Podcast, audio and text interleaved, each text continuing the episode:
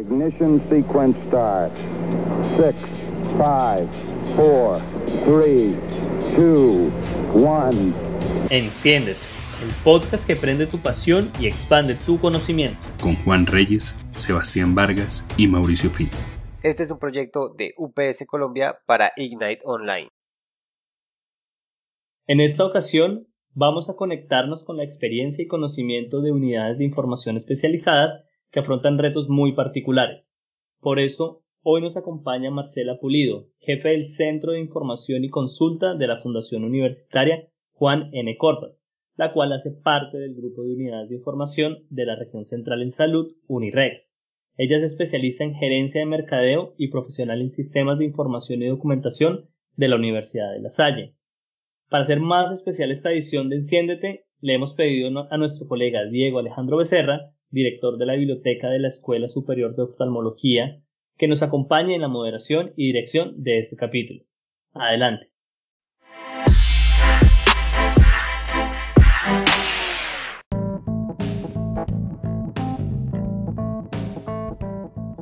Marcela, ¿cómo estás? Es un gusto saludarte. Bueno, bienvenida a este espacio Enciéndete y muchas gracias también al equipo de IGNE por invitarme a ser parte de este podcast y de esta sesión. Bueno, Marcela, quisiera que nos contaras más eh, acerca, digamos, de tu, de tu trayectoria profesional, que nos cuentes un poco de ti para, digamos, las personas que, que nos escuchan entremos en contexto justamente tu experiencia y, y de tu trayectoria. Muchísimas gracias, Diego bueno, igualmente para Ignite y todo su equipo de trabajo que pues me contactan con esta iniciativa que parece súper creativa y que aplica muchísimo para este contexto. Entonces, pues muy feliz, muchas gracias. Yo pues ya como lo dijo Diego y lo dijo Mauricio, soy bibliotecóloga de la Universidad de La Salle, me gradué en el 2015 y el año pasado inicié una especialización en gerencia de mercadeo. Entonces pues ya por fin soy especialista en gerencia en este momento de mercadeo. Pero pues dentro de mi trayectoria profesional puedo contar que llevo 12 años en la Universidad Juan N. Corpas y allí es donde me he formado más en este tema de bibliotecas universitarias especializadas, pero también he tenido la, pues, la buena opción de que puedo ir avanzando y que la universidad también ha crecido. En este momento estamos en proceso de acreditación institucional porque el objetivo además es convertirnos en una universidad que sea pues que tenga todas las áreas del conocimiento. Entonces, hace 45 años inicia todo este tema de ser fundación universitaria con un centro de práctica clínica.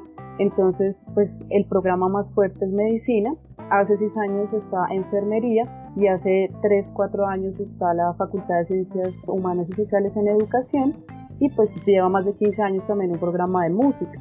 Entonces ha tenido un componente multidisciplinar, sin embargo, pues el fuerte ha sido hasta hace unos cinco años estar muy centrados en ciencias de la salud. Yo inicio como auxiliar de biblioteca pues desde un curso que hice en el SENA en el 2005, estuve en la Universidad Nacional, pasé a la Fundación Universitaria Minuto de Dios, eh, y tener la oportunidad ya de estar en la Corpas es porque además vivía en Suba, tenía una hija pequeña, entonces como que todo se va sumando y es una universidad que permite que uno vaya creciendo a nivel personal y profesional. Entonces, cursos, seminarios, talleres, congresos.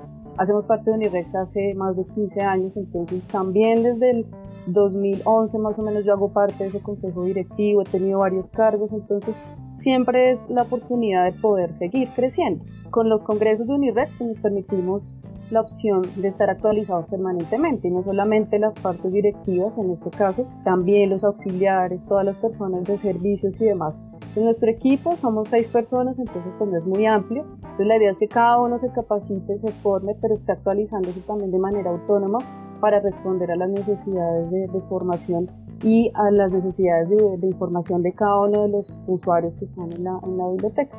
Entonces, pues yo puedo decirles que escogí mi profesión desde casi que desde el colegio. En el colegio tuve la opción también de crear una biblioteca comunitaria y también uno de mis temas era enfocarme hacia las áreas más sociales o impactos de una comunidad.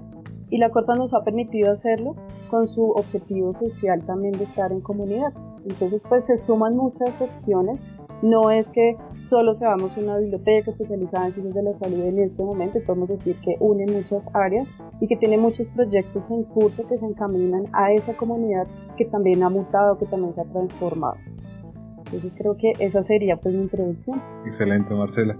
Bueno, me parece como muy interesante toda esa perspectiva que tú me muestras desde tu trayectoria profesional y em, digamos que viendo cómo ha sido tu, tu proceso, digamos, de evolución dentro del campo de las bibliotecas y también lo que nos has mencionado sobre la, fundación y cómo esta evolución de, de, lo que ha sido la biblioteca y cómo, digamos, desde tu profesión y desde tu experiencia has venido aportando, digamos, también este campo de visión social.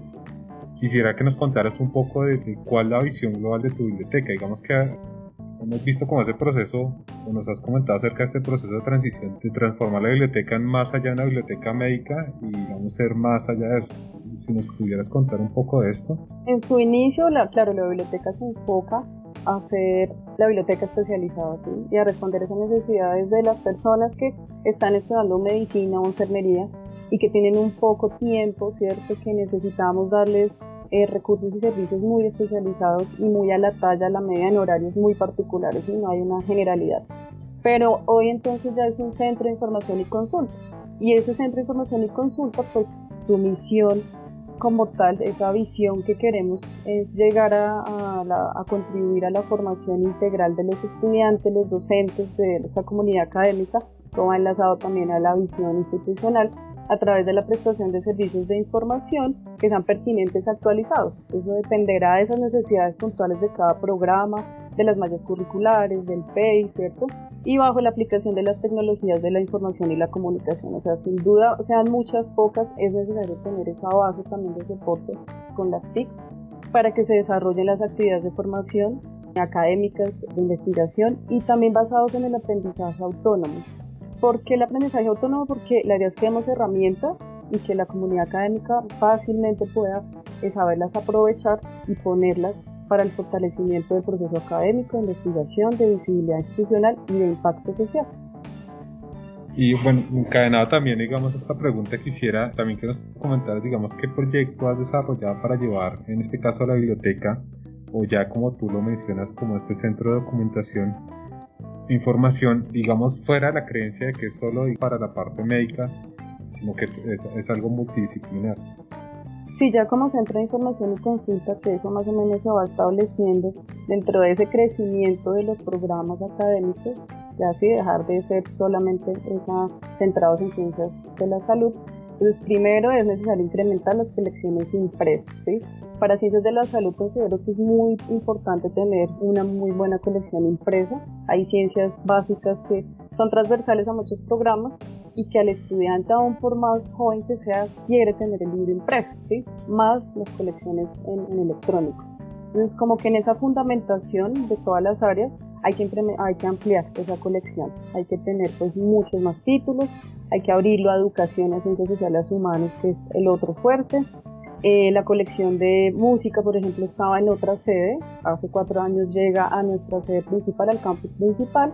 Y allí entonces es ver cómo nosotros interactuamos con una colección diferente, partituras, material multimedia, son más de 10.000 partituras. Entonces es también como uno termina adaptándose y llegar a unos usuarios que también son muy particulares. El programa de música es personalizado, entonces va a ser muy diferente atender a un grupo personalizado, atender a un grupo que son 150 estudiantes en un semestre. Entonces ahí también viene eh, cómo jugar con las, las capacidades, esas habilidades del personal de la biblioteca. Llegar a, a que ya somos expertos en un área, ahora cómo nosotros también nos formamos y eso es autoformación, ¿sí? buscar opciones, ver cómo lo hacen las otras bibliotecas, ese benchmarking que ayuda a podernos entender y compartir ese ecosistema pues, de información. También mm, buscamos opciones de, a través de intercambio bibliotecario, a través de donaciones o canje para tener una colección de literatura. Sentíamos que la literatura y desde ahí encaminado a promoción de lectura, entonces era mucho más fácil acercar a la comunidad y ver que ya no éramos solamente un área, ¿sí? Cómo abrirnos. Entonces ahí vinieron temas como la lúdica, como un elemento integrador de la comunidad. Hicimos concursos en donde lográbamos que se apropiaran del espacio estudiantes de primer y segundo semestre de todas las, las áreas, de todos los programas. Entonces ya la biblioteca se vuelve ese centro de información y consulta en donde confluye la comunidad uno, pues iniciamos, por ejemplo, con el cuidado de los libros, era una propuesta también para que los libros en físico pues no se rayan, no se mutilan, Si uno cree que todo el mundo lo sabe, pero todo el tiempo hay que estar recotando a ese estudiante que está como muy entretenido en sus cosas y se le olvidó y pues pasó el marcador. Entonces hicimos un, concurso también, bueno, nos disfrazamos, siempre como de la mano de, de, esas opciones que se tienen, ¿sí? de esos recursos que se tienen, cómo los optimizamos. Entonces nos disfrazamos, nos maquillamos, usamos dos días del mes, por ejemplo en octubre, o para el día del bibliotecólogo, para el día del libro, y buscamos la opción. Entonces ahí también se abre esa posibilidad de tener un espacio de promoción de lectura, de irnos encontrando con la literatura infantil y que nos leyeran en voz alta. Ese era uno de los fundamentos que hace que se vincule. También hicimos concursos para evaluar, entonces cómo buscar opciones de que nos evalúen diferente, que no sea solamente una encuesta con un formulario. Entonces eh, lo mismo, hicimos eh, una especie de concurso de disfrazarnos, de compartir retos, retaílas, imaginamos, escribimos. A la final con unas fichas con emoticones, entonces evaluamos servicios para una comunidad que era representativa, es una de las más grandes los primeros semestres, y ver cómo ellos sí se podían acercar, reconocer esos espacios que se han abierto, que estaban con otras colecciones y que además tenían opción de hablarnos directamente, de dejarnos con un emoticono, con un texto de su fuente, de su mano, diciéndonos si nos gusta, porque no sean esto, ¿sí? Y eso ayuda a retroalimentar de manera muy directa y a buscar otras nuevas opciones. Entonces de esta manera ya estamos ahora trabajando con el tema de divulgación, ya de, ojalá desde las redes sociales entonces tengamos ya unas piezas gráficas muy propias, un icono tal vez que nos identifique, un logo muy propio y en esa transformación, o sea, te hablo de hace cuatro años, es la que hoy decimos un centro de información y consulta con áreas multidisciplinarias.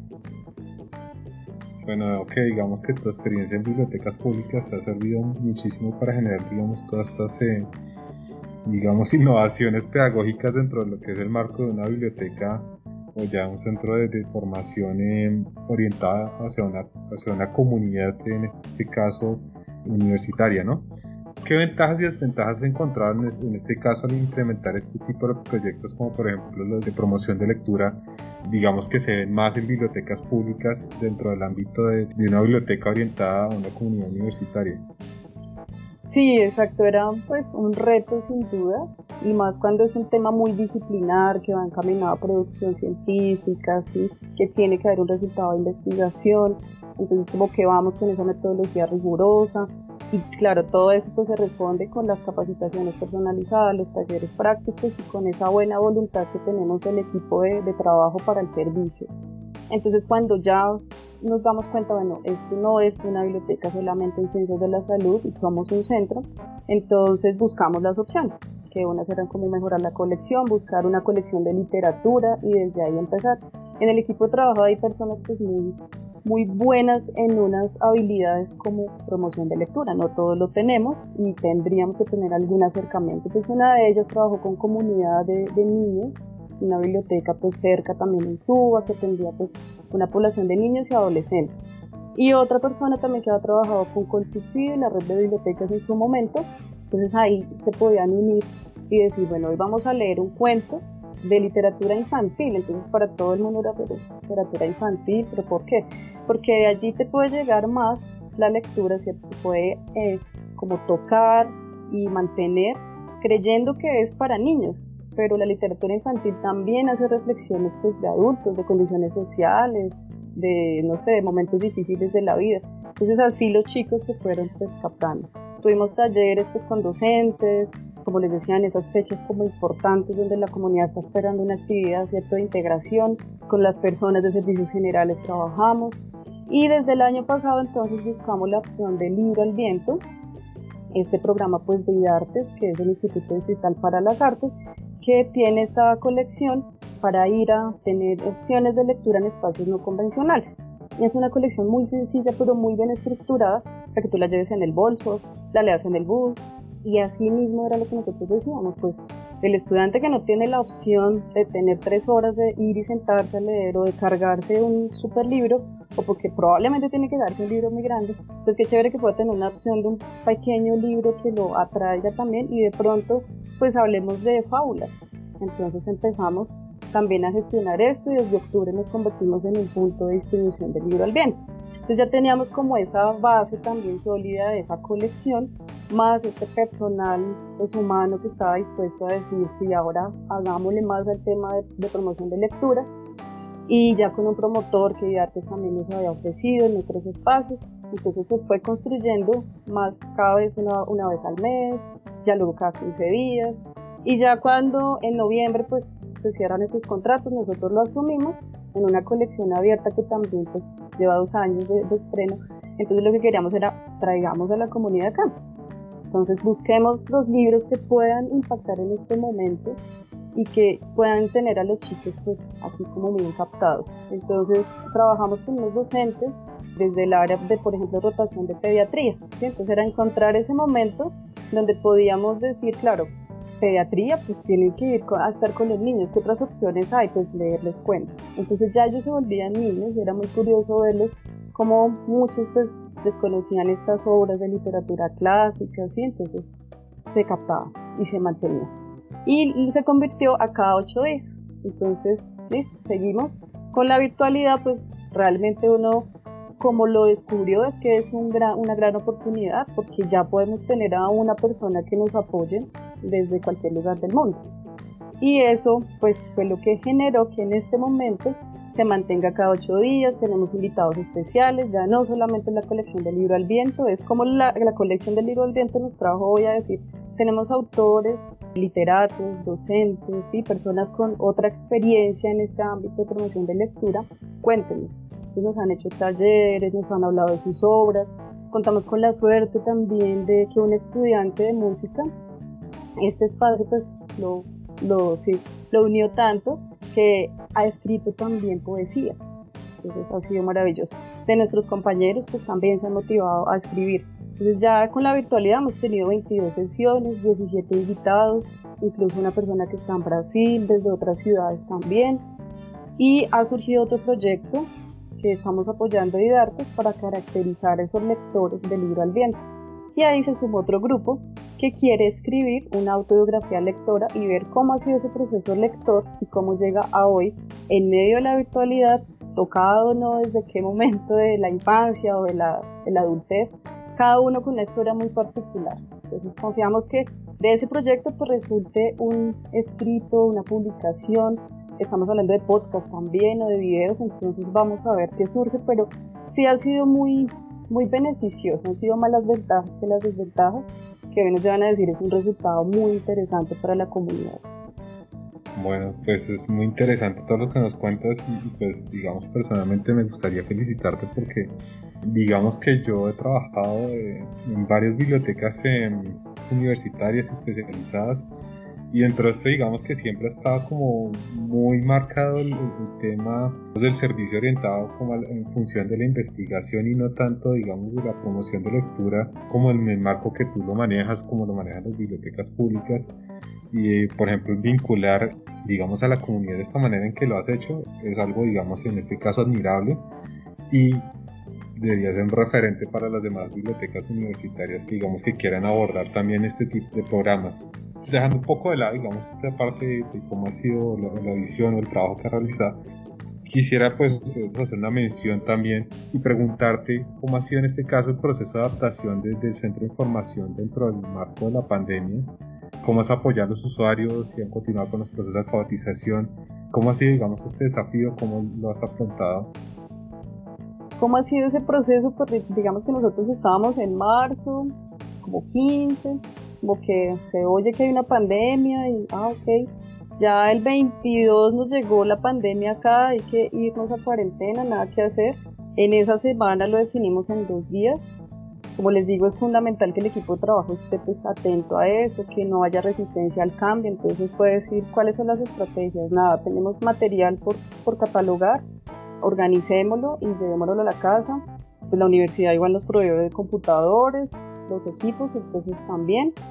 Es decir, que al final de esa semana cada uno ya estaba en su casa con los materiales para trabajar, quien hacía catalogación, quien estaba pendiente de revisar registros en el sistema. Las capacitaciones que ya estaban programadas sencillamente se pasaron a Meet. Nosotros pues tenemos toda la suite de Google, entonces era muy fácil decir listo, Meet.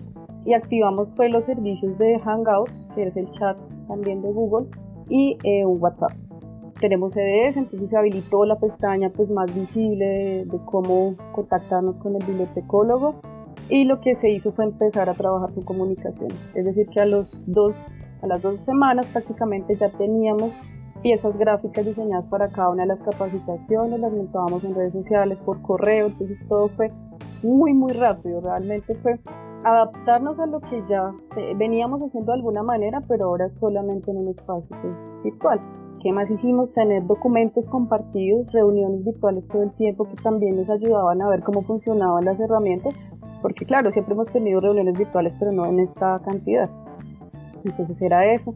Se generó un protocolo de comunicación entre los estudiantes y los docentes, entre las personas que lideramos espacios de formación, que es básicamente mantenernos como en ese espacio de respeto, de abrir la cámara, de saludarnos y de dar unos minutos para que se vayan conectando. Y todo eso fue un aprendizaje del día, del día, del día. Eh, cuando una persona daba capacitación especializada ya en la sala de informática para 35 personas máximo, ya fue que todos estuviéramos dando capacitación dentro del tema que manejábamos con los recursos que habían, adicional entonces desarrollar otras y esas habilidades, esas capacidades se fueron pues haciendo más fuertes y hoy hay tres personas que están dictando capacitaciones en este espacio virtual. Entonces es eso mismo, no solo para estudiantes, no solo para docentes. Veníamos en proceso de adquirir una nueva herramienta, entonces era como, ¿y ahora qué hacemos? Igualmente, habilitar lo virtual y hacer un seguimiento de esas personas que participan, cómo le pareció, fue claro, evalúenos y cuéntenos qué otras cosas quisiera también tener, qué otras eh, capacitaciones, qué otros temas. Entonces unas pequeñas encuestas muy sencillas que, que, hacen que nos puedan decir, no, me parece que deberíamos tener más capacitación en este tema o este tema ya está muy brillado, ¿sí? entonces se fue como adaptando también. Usamos otras estrategias como hacerles unos pequeños quizzes de, de comprensión realmente de los temas usando Quizzes, Kahoot. Es cuando vemos que esto se hace muy dinámico y que el estudiante está más participativo, entonces se hace una, dos preguntas en cada sesión, al final se hace como un pequeño quiz y se les enseña a usar también esta herramienta. Entonces, eh, Quizzes, Canva, Genial, son herramientas que conocíamos y que algo manejábamos, pero tuvimos que entrar a usarlas, a revisarlas para darles también las capacitaciones. Entonces es una formación de usuarios permanente que hacemos en talleres individuales, en grupales y en esas capacitaciones que ya el docente dice estamos en un proyecto de investigación, entonces hagamos búsqueda sistemática, ¿sí? Se mantuvo tal cual y pues ya hay más personas dedicadas a ello. Entonces también logramos que de pronto algunos que estábamos como un poco reacios a estar frente a, a, los usuarios, a tener 30 personas allí, ahora lo hagamos frente a una cámara de manera pues más cómoda, con los beneficios que tiene la tecnología y con algunas dificultades también, pues que ha sido estar en casa, algunos ruidos o que se fue la luz o sí. Entonces ven el plan B ahora. Entonces ya hemos pensado en estos cinco meses, bueno, el plan B es que conectamos dos personas y si usted le falla algo, pues yo estoy de respaldo. Y unas capacitaciones que sean cortas. Capacitación en el tema virtual, yo creo que no puede ir más de dos horas porque ya la persona se desconecta. Y si no lo tienes con la cámara y demás, entonces se vuelve todo un reto, pero que se resolvió en tiempo pues muy rápido y que es satisfactorio en este momento porque pues nada se ha detenido, todos los procesos afortunadamente han podido pues seguir en curso. Bueno, son excelentes noticias y hace un proceso de adaptación bastante bueno y, y, pues el tema de que tengas tus usuarios aún motivados y conectados con la biblioteca, ¿no? Quisiera preguntarte justamente dentro de todo este proceso que tú has llevado y veo que tú también has trabajado con un documento que es relacionado con el fortalecimiento, de, en este caso, de los bibliotecólogos en Colombia, un documento de la IFLA, creo que es. quisiera preguntarte tú cómo es el panorama de las bibliotecas universitarias en este caso, en concordancia con el efecto que ha generado esta aceleración de la virtualización por, realmente por efecto de la pandemia. ¿Cómo crees que, que en este caso va a impactar esto y cómo sería el panorama? Bueno, digamos que, que, hay varias cosas. Yo sigo siendo muy positiva en el tema de que eso es una de las mejores oportunidades, que tú puedas estar en un espacio y te detengas en un momento del tiempo sin detener tu vida, ¿sí? pero sí cambiando y transformándote. Entonces, la pandemia lo que hace es transformarnos ya la, la, vida no va a ser igual después de esto, o sea, algo nos tuvo que quedar para poder reflexionar y decir con qué puedo seguir o con qué me detengo con qué, y qué cambio. Entonces para las bibliotecas va a ser lo mismo porque si estamos en un ambiente universitario esto también va a cambiar. Ya va a ocurrir la misma situación de que si pensábamos en la virtualización de algunos programas o de tener una, una modalidad, eh, una bimodalidad en la presencialidad y la virtualidad, y lo teníamos como esperando a tener, eh, no sé, más recursos, más personal, más tecnología. En este momento podemos decir que con lo que hay lo podemos optimizar y llegar a esos usuarios que definitivamente si mañana tenemos la opción de ir a la universidad nuevamente, habrán unos que no van a, poder ir por la situación que se está viviendo. Entonces, ¿cómo vamos a manejar esas, esas dos opciones de tener unas personas en presencial y otras en virtual? Entonces, sigue siendo para mí una oportunidad. No estoy de acuerdo, por ejemplo, con el, eh, este, esta teoría de que las bibliotecas físicas van a desaparecer y todo se va virtual. Tampoco. Siempre va a haber un equilibrio porque nuestra experiencia con el usuario es que al usuario le sigue gustando lo físico, lo tangible, ¿sí? Entonces es ver cómo vamos a mediar con todas estas necesidades de, información de los usuarios. Entonces para nosotros, por ejemplo, ha sido pues muy valioso no evaluar en globalidad, sino evaluar en, en esas particularidades. Entonces cada programa es individual cada semestre es muy particular. Luego cada grupo, cada persona pues va a tener una necesidad. Claro, no vamos a llegar al 100% a preguntarles exactamente usted qué, qué desea, pero sí podemos tener algunas líneas que nos enfocan a crear esos productos, esos servicios de información que de verdad respondan a esas necesidades.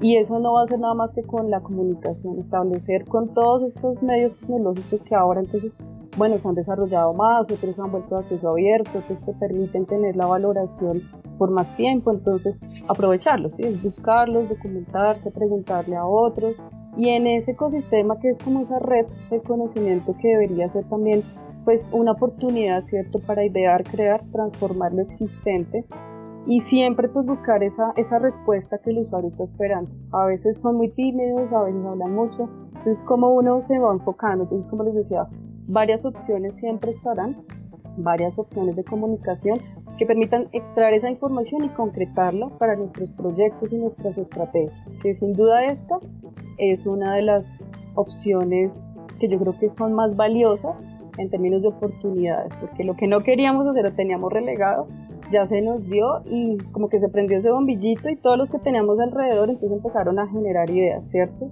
Y de irnos adaptando. Ya cuando volvamos, pues con todas las medidas de seguridad y los protocolos que se están estableciendo, pues igual se seguirá dando este asunto.